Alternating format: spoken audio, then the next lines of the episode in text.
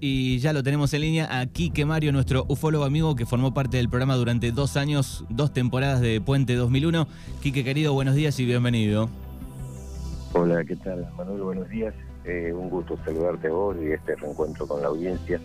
Eh, es cierto, eh, fue una, fueron dos temporadas eh, importantes. Muy lindo, muy lindo. Eh, el año pasado hicimos alguna salida también con algún momento eh, especial, con alguna noticia. Y bueno, y lo hacemos todo, todos los años eh, para estar actualizados. Exactamente. Mucha noticia en algún momento del año más, otras menos. Hablamos de, de, fotos que, que, la gente saca, objetos extraños en el aire. Eh, bueno, hace poquito fue noticia Carve que cada tanto, o Epecuen, ¿no? Cada tanto hay, hay fotos. Epecuen, sí. Eh, el sur argentino repleto, La Pampa también. Eh, empieza la época también de, de, vemos alguna noticia perdida de algún animal mutilado. Digo, bueno, hay de todo, ¿no? Sí, es decir, mm, de todo. Estamos en una región que para mí es, no sé por qué razón, o sea, sospecho por qué razón, pero es es una zona muy especial. Eh, yo en algún momento me referí en otro ciclo a la cuestión de que eh, esta es una zona de impacto meteórico y entendemos que esta es la razón por la que hay tanta actividad ovni, que los meteoritos caídos hace mucho tiempo, más de un millón de años, seguramente este, tienen que ver eh, con, todo eso, ¿no? Con, con con la atracción y, con la participación, la activación de, toda esa presencia ovni acá en la región. Digo, hace unos días eh, hubo una imagen, ¿no? Ahí, no sé si la viste en, en Epecuén. ¿Cómo, ¿Cómo, lo decía? Disculpame, no Sí, estaba sonando, me parece que algunos de los dos nos estaban llamando, ¿no? Sí, sí, sí. Eh, sí, a mí me parecía como que era un llamado tuyo a mí. Ah, bien, bien. Pero no, te, decía, digo, bueno, hace un par de, días hubo una imagen eh, de, de Pecuén, de Carué, por ahí, ¿no? Sí, sí, sí, de la laguna de Pecuén fue una, imagen muy interesante que se repitió en varios puntos del país. Eh, yo recibí imágenes similares de cerca de Santa Rosa, del Bolsón, eh, y, justo en la, todo en la misma época. Eh, eso es lo llamativo. Yo creo hoy, por hoy soy un convencido que esta mayor actividad ovni eh, está relacionada con, con, toda la cuestión eh, de, que estamos al borde de la Tercera Guerra Mundial. Y, y la, la aplicación de reacciones nucleares este, sería nociva no solamente para nuestro planeta, sino para, para buena parte del universo. Eso es algo que me enseñó este, y, estuvo muy bien fundamentado ya en la década del 70 por don Pedro Romaniu a través de, una información que conseguimos eh, que se logró precisamente acá en, la ciudad de Santa Rosa. Estoy hablando hace casi 50 años. ¿no? Eh, realmente es muy llamativo porque eh, nosotros estamos recibiendo información de, de toda la Patagonia, por ejemplo, pero eh, sabemos que está pasando en todo el mundo, porque hemos visto que eh, por ahí también se han confundido con globos, pero la actividad ha generado toda una reacción y una participación de, los gobiernos y de las potencias este, eh, de, de, mucho interés con, con ese tema. Porque, como decimos siempre, el ovni está ahí, es innegable, y, es una realidad que tenemos, bueno, con la que se está conviviendo el hombre ya. Sí, lo, lo que ha cambiado por ahí en los últimos tiempos es que hay mucho más objetos, eh, algunos dicen identificados, otros no, digo, eh, porque hay muchos satélites dando vuelta y ahí se confunde un poco, pero siguen estando. No, no, o sea, eh, eso es muy fácil de detectar y hay, ya hay aplicaciones que nos indican, que nos permiten saber por lo menos cuáles son los satélites conocidos y, después los otros serán los espías, pero nunca los satélites eh, cambian de trayectoria. Nosotros tenemos filmaciones muy buenas de objetos que se desplazan a velocidades fantásticas, que se detienen, que cambian de dirección abruptamente, y eso no es nada, no es ningún satélite, no es nada convencional. Eh, eso nos indica que es un objeto volador no identificado y, bueno, eh, da, le da consistencia a todas las especulaciones que se hacen. Y además, ¿por qué ahora hay tanto interés en, en reconocer que eh, la existencia de ovnis? ¿Por qué ahora se empieza a hablar de, de la posibilidad de, vida extraterrestre? Eh, yo ya lo dije, el, el foro de Davos lo reconoció en el año 2013, lo hizo público través de su temario, del temario que abordaron. Eh, entonces, hay muchas cosas que, que merecen respuesta, que, que, la gente se pregunta y que los científicos también se preguntan, quédate tranquilo. Sí, sí. Eh, en este último tiempo, digo, hace ya mm, por lo menos eh, ocho meses, nueve que no, no charlamos, digo, bueno, ¿cuál fue eh, la imagen, el video que, más te, impactó, que te llamó la atención en, todo este tiempo que no charlamos al aire?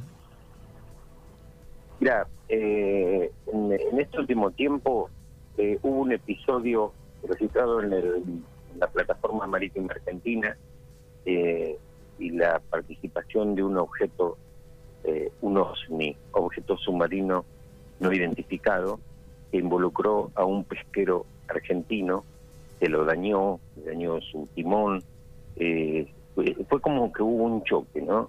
Este, pero fue un episodio que duró muchas horas, que no fue abordado por eh, los medios nacionales, por ningún medio, eh, que solamente lo publiqué yo y que tuvo una resonancia internacional fantástica, porque lo tomaron las grandes cadenas de Europa, eh, yo recibí consultas de Francia, de Inglaterra, eh, porque, como lo expresé en una oportunidad, eh, la lupa de las grandes potencias está puesta en la Patagonia y en la Antártida.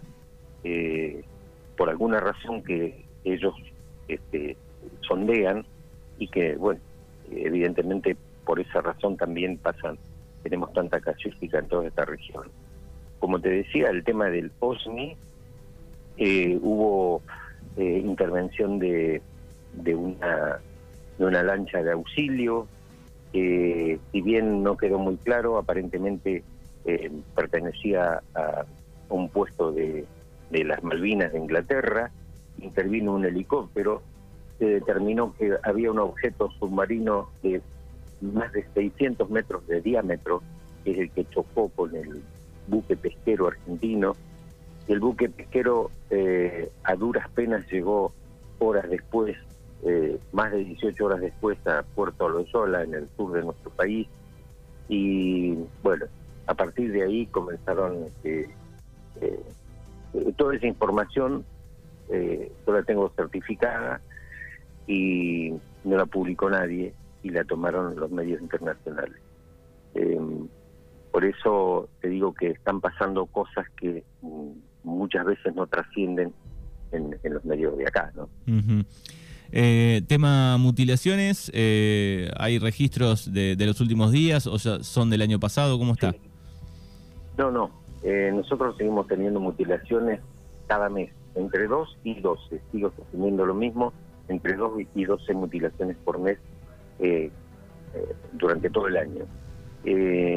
Nosotros empezamos justo este fin de semana a trabajar en, un, en la filmación de un documental que seguramente recién estará allá por mes de junio, eh, donde hablamos del tema eh, de los animales, pero no ya como mutilaciones, sino como ablación, porque es muy puntual los órganos que se le extraen a los animales. Y mm, bueno, además queremos hablar, abordar seriamente el tema de las consecuencias que ha traído eh, la, ablación de animales y todo el, ámbito donde se registra, porque queda una radiación que es nociva para el cuerpo humano. Eh, y tenemos eh, víctimas de, esa de esa energía, de esa radiación electromagnética desconocida que queda en el terreno entre 24 y 24 horas y una semana. Yo me inclino más por una semana a las 24 horas. ¿Eso en un radio de, cuántos metros sobre el animal, ponele que fue mutilado? Por lo menos 15 metros.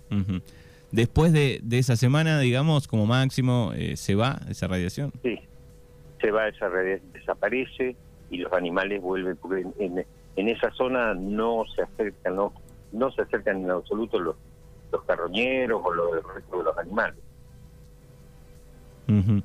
Eh, bueno, pero eso es una cosa que nosotros vamos eh, con mucha paciencia eh, trabajándolo. también hemos descubierto que hay animales que han sido mutilados un día y a la noche siguiente vuelve quien lo haya mutilado y le sigue extrayendo órganos. o sea que tenemos una, una nueva participación sobre, sobre el cadáver del animal y eso también es, es lo que nos, nos está llamando mucho la atención. Sí. O lo hemos descubierto, concretamente lo descubrimos ahora eh, durante la pandemia. Sí, me imagino que, que se sigue investigando ¿no? el tema eh, y tratando de sobre todo tener alguna imagen de, de, qué es lo que sucede, digo, pero no hay una imagen, ¿no? Un video de, de qué sucede en el momento de la mutilación justo ahí, ¿no? No, no, no, no, no hay ninguna... Eh, ninguna imagen porque te imaginas que eh, habría que colocar cámaras infrarrojas, que estas que se activan cuando hay movimiento, y bueno, cuántas cámaras tenés que tener para cubrir, porque si supiéramos que se va que va a haber una mutilación, una ablación mañana en la reguera, nos instalamos ahí en una amplia zona y pero acá no tenemos ninguna no hay ninguna algo que nos oriente que nos diga va a haber una ablación en tal lugar. Claro. Así que sigue, bueno, siendo un, un poco un misterio, ¿no? Eh, el tema de mutilaciones. Eh, y, vemos vemos en la zona siempre alguna noticia perdida de, algún animal mutilado. Sí. Em, yo lo que estoy esperando eh, confirmación y, y, cosas concretas porque en esta región y hasta donde yo investigué no encontré ningún caso, pero eh, esta semana me, confirmaron y fuentes muy, muy concretas, muy seguras de ablaciones o de mutilación, como decíamos antes, eh, de seres humanos en Argentina. Para mí es una sorpresa bastante desagradable, ¿no? Porque no, no, es como que no lo quiero admitir, pero las fuentes que me lo que me lo expresan son muy confiables un grupo de investigación muy importante de científicos, ¿no? No andan con, con el tema OVNI, pero me adelantaron que sí. O sea que es un, tema doblemente preocupante. Esto, digo, esto no salió a la luz, esta noticia, digamos, ¿no? No, está. No, no, no, no, no. Esto, esto es totalmente nuevo. Yo lo recibí eh, este fin de semana eh, en momentos en que estaba trabajando con, con el tema de la producción documental y te digo que no he tenido tiempo de, de, meterme mucho más eh, y estoy esperando confirmaciones y algún tipo de, bueno, si, si ocurrió realmente tener la fotografía de, esperada de circulación reservada, pero de, de una persona mutilada, una persona a la que le han hecho ablación de órganos. Bueno, asusta un poco la, la noticia igual, ¿no? da, un poco de, de miedo. Sí, sí. A mí, yo espero que no sea verdad, espero que sea, pero me llama mucho la atención porque la fuente es muy, muy segura. Es una de las principales fuentes que a mí este, jamás me defraudaron. Pero me, te digo que en, sí me ha llamado mucho la atención. Quique, ¿dónde puede la gente seguirte en Facebook eh, para este mirar, disfrutar de, mucha imagen que, siempre subís. Sí, en, Facebook, como grupo Seufo Patagonia, que es un grupo cerrado, ahí tienen que pedir este la, autorización para, para ser eh, incorporado al grupo. Eh, están los grupos de Puente 2001, también hay dos grupos, uno de Centro de Estudios UFO, de La Pampa, eh, con esas referencias este, aparecen las sugerencias y, pueden sumarse y también pueden eh, escribirme a puente2001 arroba gmail.com, eh, que es este, el, el mail del programa de, la producción de radio, que esto no te lo comenté, pero tenemos, este año empezamos la temporada número 37 del programa Puente 2001, eh, y con la gran, la gran novedad de que lo toma una plataforma que lo transmite a todo el mundo y lo va traduciendo con diferencia de 60 segundos a todos los idiomas. Por ejemplo, si lo escuchan en Japón o en China o en Estados Unidos, eh, aparece traducido el idioma con tan solo segundos, 60 segundos de diferencia. Eso ha motivado que a mí me sorprendiera. Yo hoy por hoy tengo que dedicar viernes, sábado y domingo dos horas y media, de 8 a 10 y media de la mañana, a contestar mensajes de gente de todo el mundo. Porque recibo correo desde Congo, Noruega, Finlandia, eh, Colombia, Japón, Chile, Rusia. Eh, y bueno, hoy gracias a los traductores uno puede puede interpretar todo esto, ¿no? Porque eh, hay idiomas muy extraños, no los reconocía realmente, pero bueno, y no quiero dejar de contestar a nadie, porque me parece poca cortesía. Y además, digo, el mail está bueno también tenerlo en cuenta por si alguien este, logra filmar algo, logra sacar una foto, también eh, enviarla, ¿no? Sí, sí, sí, eso muy agradecido. Es más, también podría ser a través de tu programa. Este, estaría bueno que si, alguien se conecta con vos y, y vos me lo reenvías o te lo pones en contacto conmigo. Pero también, si no, pueden acceder a www www.ceufo.blogspot.com. Insisto, CEUFO es C-E-U-F-O, que son las siglas de, del Centro de Estudio U. Muy bien, bueno, es Quique Mario aquí en Mañanas Urbanas, nuestro ufólogo amigo. Te mandamos un abrazo grande y gracias por este pantallazo de actualidad del mundo ovni. Gracias, Manuel, un abrazo grande y hasta cuando lo disponga.